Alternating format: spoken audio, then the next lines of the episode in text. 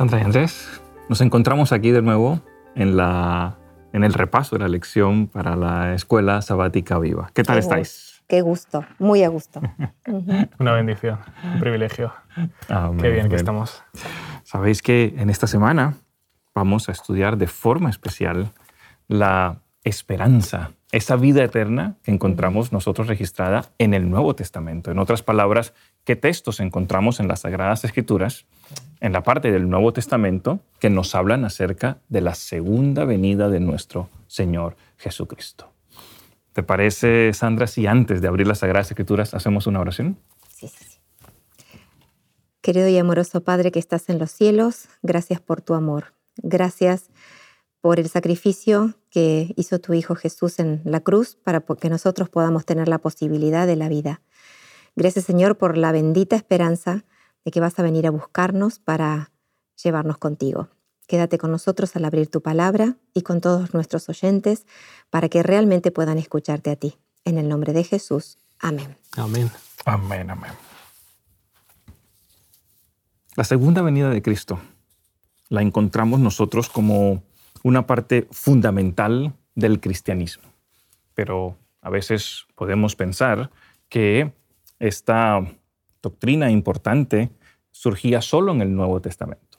Pero cuando leemos el Antiguo Testamento, nosotros encontramos también evidencias de que los patriarcas y los profetas, especialmente los profetas, apuntaban a la primera venida de Jesucristo, pero también se hablaba de la segunda venida de Jesucristo en el sentido de la resurrección, de que ellos iban a resucitar y que esto se iba a dar en la segunda venida de nuestro Señor Jesucristo. Ahora, cuando Jesús estuvo aquí, confirmó que iba a venir por segunda vez. Y ya sabíamos y encontramos en las Sagradas Escrituras que con, esto, con estas palabras de Jesús se nos estaba mencionando que íbamos a tener vida eterna. ¿Para qué iba a venir Jesús? ¿Para qué? Si no es para que nosotros podamos tener vida eterna. Andrés, ¿hay esperanza más allá de esta vida? ¿Cómo puede la muerte y la resurrección de Cristo darnos esa esperanza?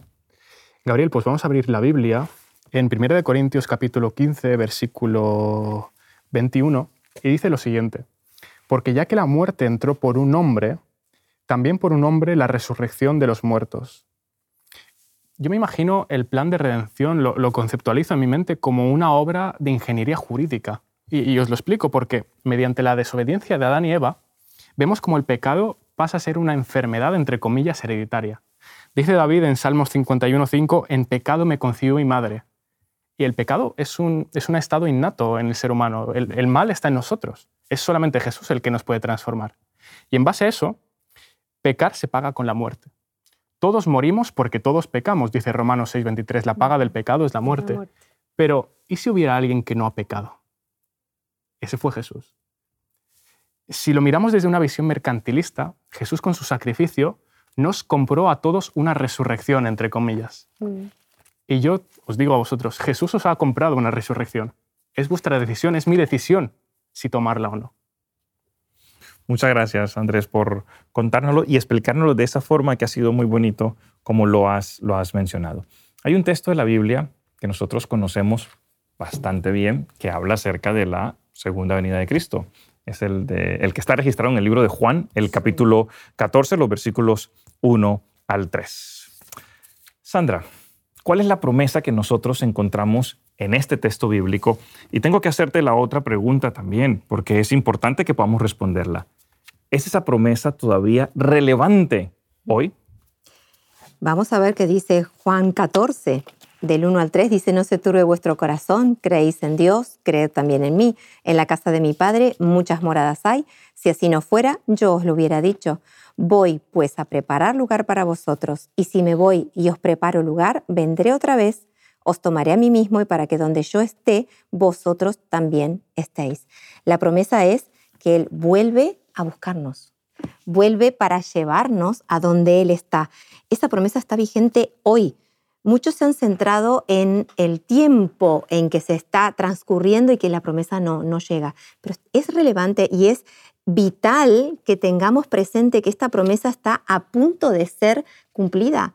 porque ya todas las profecías indican que estamos en los últimos tiempos. Así que esta promesa más que nunca ya no es relevante, es urgente. Es urgente que la escuchemos y que, y que creamos en esta promesa, porque Dios cumple. Primera de Pedro 3.9 dice, hablando de la tardanza, el Señor no retarda su promesa, según algunos la tienen por tardanza, sino que es paciente para con nosotros, no queriendo que ninguno perezca. Dios nos está tardando. Él va a cumplir su promesa y simplemente nos está teniendo paciencia para que todos creamos en Él. Él quiere salvarnos a todos. Todos tenemos la posibilidad.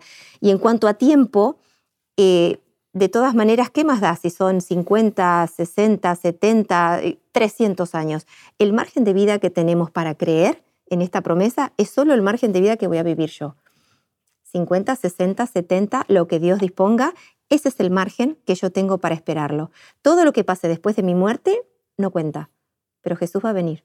Y en estos años que tengo de vida, tengo la posibilidad de creer en esta promesa, porque es vigente, porque es relevante y porque es urgente creer. La decisión es hoy. Diría Pablo, hoy es el día de salvación. Exactamente. La promesa se cumple hoy, si tú deseas. Así es. Ahora que mencionabas el tema de las profecías, eh, Sandra, me hiciste recordar que la última profecía eh, con fecha como tal terminó en 1844. Claro. Y después de esto no tenemos ninguna otra profecía como tal que tenga tiempo, pero sí encontramos al estudiar las Sagradas Escrituras y especialmente al estudiar el libro de Apocalipsis, en el cual vemos todos los eventos del fin, del tiempo del fin que van a ocurrir y que muchos de ellos nosotros ya lo estamos viendo. Entonces, esa promesa de que Jesucristo va a venir, eh, la encontramos sin duda reflejada en todos esos acontecimientos que Jesucristo mencionó que iban a ocurrir antes de que Él eh, viniera. ¿Cuándo va a ser? Pronto, pronto. El Señor lo ha repetido muchas veces, vendré pronto. Saben que durante estas lecciones yo los he escuchado y ustedes han mencionado que ustedes son hijos eh, de pastor. Y quiero decirles que yo también soy hijo de pastor. Así que mira, qué coincidencia. ¿eh? Bueno, coincidencia, que ha sido la voluntad de Dios que tres hijos de pastores se reúnan en esta ocasión para poder eh, colaborar con Escuela Sabática Viva y, hacer gracias a Dios, nuestros tres papás vivos. Así que, bueno, me quiero imaginarlos a ellos. sí, sí, sí. Y una de las cosas que yo más recuerdo de, de mi padre cuando todavía vivía en la casa era esa pasión que tenía mi padre por predicar sobre la segunda venida de Cristo. Lo predicaba con intensidad, lo predicaba con convencimiento, ¿sabes? Como si la venida de Cristo fuese a ocurrir mañana y hablándole a los hermanos de que estemos preparados para poder recibir la segunda venida eh, de Cristo. Eso es un elemento importante, porque claro, la segunda venida de Cristo para nosotros es una realidad, la encontramos reflejada en las Sagradas Escrituras, pero el tiempo para tomar la decisión es hoy. Quiero decir, en el momento en que nosotros morimos, hasta ahí llega la oportunidad para poder nosotros decidir aceptar a Jesús. Pero para el que muere, para el que muere, así hayan pasado 400 años o hayan pasado 20 o 50 años solamente hasta cuando Jesucristo viene, no es nada, no es absolutamente nada porque está dormido, no siente nada. Y cuando vuelva a abrir sus ojos, ese, ese muerto justo, ese creyente, se va a levantar viendo a Jesucristo descender en las nubes de los cielos. Es un instante al otro, el abrir y cerrar de ojos. El, el que fallece cierre sus ojos, cierra, y el siguiente instante de conciencia es cuando abre los ojos en la segunda venida de Cristo. Y un instante no es tanto tiempo, ¿no? Así es, así es. Hablando de la segunda venida de Cristo, Andrés, ¿cuál es el requisito fundamental que encontramos nosotros en las Sagradas Escrituras para poder obtener la vida eterna? El capítulo Juan, el capítulo 6 de Juan, perdón, dice que el requisito es comer el pan de vida, que es Jesús. Y ahora yo os quiero preguntar, ¿cuánto creéis físicamente que podemos estar sin comer? ¿Cuánto pensáis? Uh, me lo estás poniendo difícil, Andrés. Yo no sé si puedo aguantar un día sin comer, ¿eh? Con lo que me gusta a mí comer. Y comer bien. No, mis amigos dicen que la comida no pasa... No, yo puedo pasar de la comida, no tengo problema. Ah, bueno. Mi vida no pasa por la comida. No, yo os lo comento porque es interesante. Es un dato curioso. Uh, un estudio de la Universidad de, Westminster en Londres dice que mm. podemos estar entre 43 y 70 días sin comer. Pero ahora aplicándolo, el pan de vida, aplicándolo al, al plano espiritual. ¿Con qué frecuencia creéis que debemos comer espiritualmente? Nos hacemos la pregunta y el Espíritu de Profecía responde claramente. En Ministerio de Curación capítulo 3 dice Ellen White, todos los que están en la escuela de Dios necesitan una hora, una hora tranquila para la meditación a solas consigo mismo, con la naturaleza y con Dios. De alguna manera, esa es la relación que debemos tener con Dios, dedicarle horas para poder ah, conocerle y realmente que sus méritos se apliquen a nosotros de tal manera que podamos conocer a nuestro Salvador, conocer a aquel que resucitó por nosotros.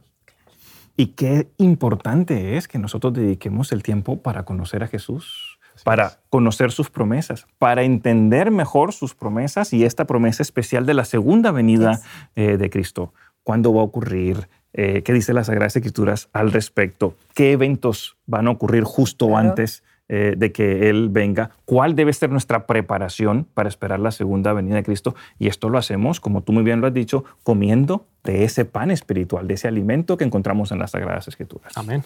¿Eh? Sandra, mm. ¿qué promesa preciosa, hermosa hace Jesús para todos aquellos que crean en Él? En, en el capítulo 6 también de Juan, ¿no? Eh, vemos el versículo 40 Dice, y esta es la voluntad del que me ha enviado, que todo aquel que vea al Hijo y cree en Él tenga vida eterna, y yo lo resucitaré. Pone un marco de tiempo, yo lo resucitaré en el día final. Y a lo largo de este capítulo repite esta misma frase literalmente. En el versículo 44 dice, nadie puede venir a mí si el Padre que me envió no lo atrae, y yo lo resucitaré en el día final. Y el versículo 54, el que come mi carne y bebe mi sangre tiene vida eterna, y yo lo resucitaré en el día final. Así que estas tres repeticiones de la promesa de resucitarnos eh, está en ese día, en el día en que Jesús, en el día final, en el que va a venir a buscarnos.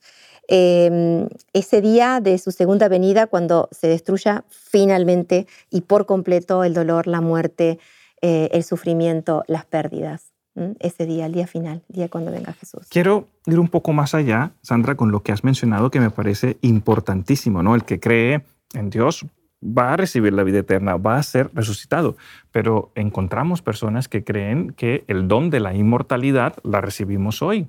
Hoy podemos recibir el don de la inmortalidad, o inclusive la teoría que ya conocemos de la inmortalidad del alma, o sea, el alma nunca muere, el alma es inmortal de por sí.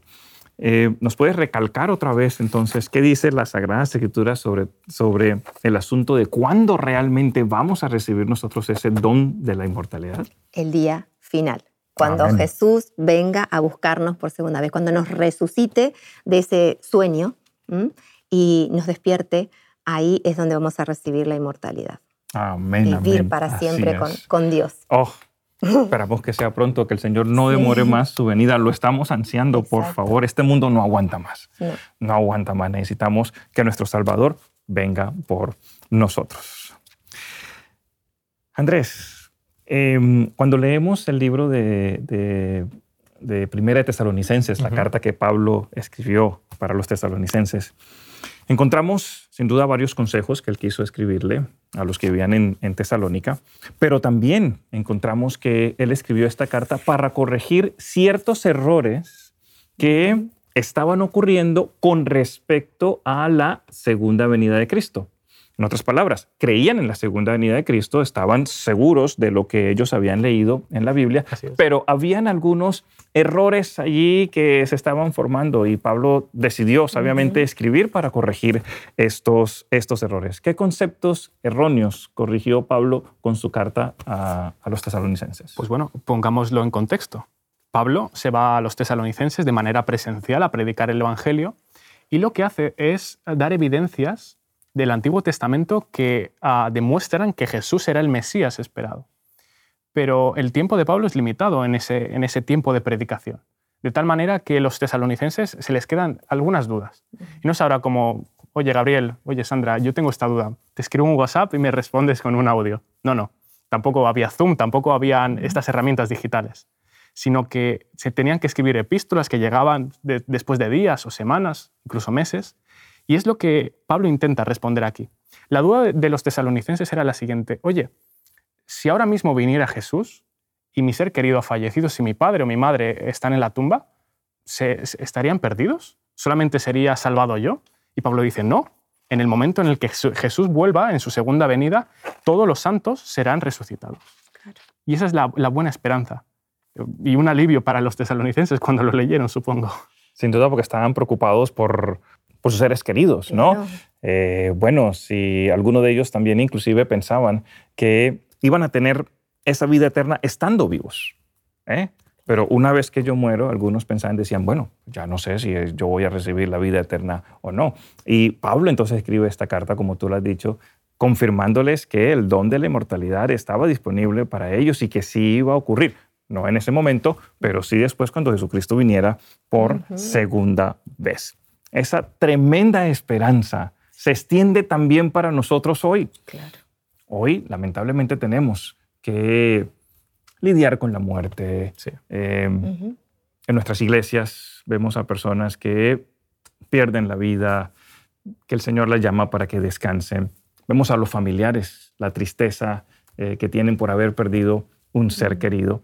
Pero también entendemos nosotros. Y más en un contexto de pandemia, como hemos Correcto, correcto. Tantas... Es un tema relevante actual. Todas las pérdidas que hay, ¿no? En estos últimos dos años, dos años y medio. Así es. Así es. Y Primera Tesalonicenses, capítulo 4, nos habla acerca de esa esperanza. ¿Cuál esperanza? La esperanza de resurrección. Sandra, em, tú has mencionado anteriormente que tuviste una pérdida eh, muy dolorosa. Perdiste a tu marido. A mi compañero de vida. Y una forma difícil, complicada. Y yo quería preguntarte, Sandra, ¿cómo esa esperanza de la resurrección te ha ayudado a traer consuelo mientras pasabas o sigues pasando por esta situación complicada como es la de perder a tu marido? La verdad que esta esperanza de resurrección funciona como consuelo. Así como decía antes que muchas frases hechas que por ahí decimos para intentar consolar no funcionan, esto sí funciona. Desde el mismo momento en que uno siente ese shock de, la pérdida, eh, automáticamente en nuestra mente vienen esos versículos y, esos pasajes de esto no es el final, esto no es el fin, aquí no termina todo. Eh, cuando mi esposo me dijo por teléfono allá en el 2016, flaca, me siento mal, yo no me imaginé que iban a ser las últimas palabras que iba a escuchar de él. Eh, traté de ir rápido hacia donde él estaba porque sucedió en su trabajo y, y bueno, ahí entendí, porque ya no sabía qué es lo que estaba pasando, pero empecé a sentir como que me partía por medio. Y ahí entendí la expresión tu media naranja, ¿no? Que a mí me, molestaba, porque me decía, yo no soy una media naranja, yo soy una naranja entera. Eh, Gerardo será otra naranja y haremos un buen jugo, pero yo soy entera. Pero ahí empecé a entender esa, esa expresión, mi mitad, mi mitad. Me sentí partida al medio. Bueno, él tuvo un paro cardiorrespiratorio, pero claro, no lo vio nadie en el paro. Cuando yo lo escuché, eh, segundos después empezó ese paro y cuando yo pude ir a avisar que él me había hecho una llamada, habían pasado 12 minutos. Así que mm, los, los colegas, sus, médicos colegas, corrieron para tratar de reanimarlo y lo reanimaron. Hicieron que su corazón vuelva a latir. Pero claro, después de 12 minutos de hipoxia, de falta de oxígeno, eh, su mente ya, ya nunca más volvió, ya no estaba. Eh, día a día nosotros empezamos a ver en un proceso largo, muy largo, porque fueron tres años. Eh, empezamos a ver cómo su cuerpo se iba achicando, disminuyendo, eh, e iba entendiendo el proceso de la muerte, ¿no? De cómo el cuerpo vuelve a la nada, a la, tierra, porque esos músculos, mi esposo era grande, era alto, tenía cuerpo, cómo se iba achicando, achicando hacia la nada. Miles de veces, pero miles, ¿eh? en esos tres años hemos escuchado la canción eh, que empieza con mi mente puesto en el más allá, en un día sin igual. Eh, permaneceré esperando ver nueva luz que venga de él. Eh, y la canción sigue, ¿no? El día es hoy, es hoy, cuando regresa el, rey. Yo decía, para Gerardo, su mente ya no está. Su mente está ya en el más allá, no porque esté volando, deambulando por ahí, es porque quedó suspendida y, pero bueno, su corazón latía. así que no era un muerto clínicamente diagnosticado. Lo que él tenía era un estado vegetativo, bueno, pasó por todos los estados de coma y luego pasó a un estado de vegetativo permanente. Pero yo seguía con esa esperanza de verlo despertar, de ver que sus ojitos y con su mirada, que a veces estaba con los ojos abiertos, conectara con mi mirada, que esa carita que tenía, eh, bueno, que vuelva. Y con el paso del tiempo empecé a, esperar otra cosa, porque yo decía, esto no, no, no cambia, no sé qué es lo que quiere Dios, pero empecé a, reclamar de otra manera, porque yo le pedía a Dios, por favor, devuélvele, devuélvele el hálito de vida. Aquí está el cuerpo, pero le falta una parte no está la muerte completa ni la vida completa. Eh, resuelve esto, por favor, Señor. Y poco a poco empecé a, esperar otra cosa, empecé a, ver el más allá en, esta, en esta resurrección. Empecé a poner el foco en no lo que yo no tenía. Yo ya no tenía a mi esposo, mis hijos ya no tenían a, su padre, eh, su familia ya no lo tenía, pero él sí tenía algo. Empecé a ver que él tenía algo, él tenía la vida. Él, porque tengo la certeza absoluta, Gerardo era un médico de esos que tiene la Biblia y el Vademecum. Y receta primero con la Biblia y después con el Vademecum. Entonces, tengo la certeza, pero la certeza y la seguridad de que Él ya tiene la vida eterna en ese momento cuando Jesús venga. Así que esta esperanza de resurrección funciona. Es el aire que yo tengo todos los días hasta que Jesús venga. Amén, Sandra, amén, amén. Muchas gracias por compartirnos esa historia que no es para nada eh, fácil y, estamos seguros de lo que has dicho, porque lo dice las Sagradas Escrituras. Pronto vendrá nuestro Señor Jesucristo y allí podrás ver otra vez a Gerardo y vivir con Él por toda la eternidad. Estamos convencidos de eso. Seguro que así, que así será. Andrés, tú querías también contarnos una una experiencia, una corta experiencia eh, acerca de Elena G. de Huay y cómo ella trabajó la pérdida de su hijo. Sí, es un, es un tema que, que, nos toca ¿no? muy de cerca. Eh, Elena White en su biografía relata la, la, muerte de su hijo Henry. Ella cuando tenía, tenía 36 años estaba casada con James White y tenía tres hijos. en, en una semana mm, ella se fue con su marido a visitar una pareja a 500 kilómetros de, donde estaban sus hijos y empezaron a sentir la voz del Espíritu Santo con que algo no estaba bien. Recibían correspondencia de su casa, pero seguían con esa voz del Espíritu Santo, tenéis que volver a casa. En ese momento hacen caso a la, voz, vuelven a casa y se encuentran a su hijo Henry que había tenido un resfriado. Había trabajado con telas mojadas y se había dormido encima de esas telas ayudando a un vecino de al lado, a un hermano. Ese resfriado, a los pocos días, parecía que no iba a ser nada, nada grave, pero se transforma en una neumonía. Y Henry White ah, pasa de ser un chaval de 16 años vivo y alegre a ser una persona enferma que no se puede levantar de la cama. Entonces empezaron a orar y James White pasaba mucho tiempo en oración y le decía a, a su hijo Henry en la cama, yo estoy seguro que Dios te va a, curar de esta enfermedad. Poco a poco empezaron a, pensar también en la muerte. Su madre, Ellen White, le dijo, oye, hijo, ve confesando todos esos pecados. Por si acaso, tú estate preparado para recibir la muerte. En, un momento, en uno de los últimos momentos, Henry White pues, los llama alrededor de la cama, ya sintiendo que iba a ser, iban a ser sus últimos momentos. Y quiero leerlo, quiero leerlo literalmente porque son palabras muy poderosas que, me emocionaron. Y dijo, prometedme que si muero seré enterrado en Battle Creek y colocado junto a mi hermanito, que ya había, ya había muerto, para que podamos levantarnos juntos el día de la resurrección. Y mirando a su padre le dijo, Padre, sé que me vas a echar de menos, pero no llores. Morir así es de feliz, es morir así de feliz es un privilegio. Y mirando a su madre le dijo, Madre, te encontraré en el cielo el día de la resurrección, porque yo sé que estarás ahí. Y despidiéndose, cerró los ojos por última vez. ¡Wow! No, terrible. Ah, bueno, esta ha sido una lección que nos ha tocado mucho emocionalmente. ¿eh? Em, pero yo quiero decirles que, de acuerdo a lo que encontramos en las Sagradas Escrituras, que Dios enjugará toda lágrima. Esas lágrimas, eh, Sandra, que tú has derramado por varios años por tu marido, el Señor las va a quitar, las va a sanar esas heridas también, porque va a traer a Gerardo en vida cuando Él venga por segunda vez. Y, e, y a esa eh, esperanza es a la cual nosotros nos tenemos que eh, aferrar. Para que vayamos concluyendo esta preciosa lección, ¿qué anhelan ustedes de la segunda venida de Cristo? Estar ahí. Amén, amén, amén. No me imagino otra cosa que, poder recibir con toda mi familia ¿no? ese, ese acto qué bonito sería cuando todos se, empiecen a elevar, sentir que yo también soy elevado. Ah, sí. Ah, amén, amén, amén. Sí, yo me imagino ahí en el cementerio, ¿no? Suerte, la verdad que no sé si para ellos cuando se despierten, porque mi madre y su yerno, mi esposo, están muy cerquita. Así que no sé si cuando se despierten estarán muy felices que están tan cerca, pero no, es, es, una broma porque se llevaban muy bien.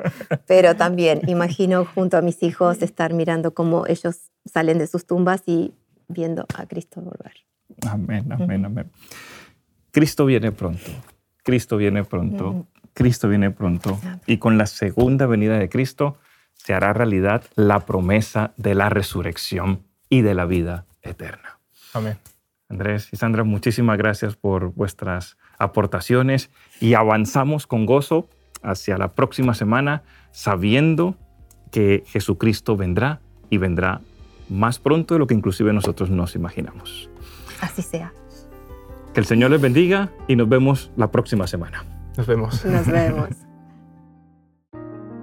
Te invitamos a tener una experiencia más allá del sábado, convirtiendo tu unidad de acción en una iglesia hogar, en donde la Biblia, la oración intercesora, la fraternidad y la testificación sean vuestro estilo de vida. Así experimentaremos un poder renovador en la iglesia y en el cumplimiento de la misión.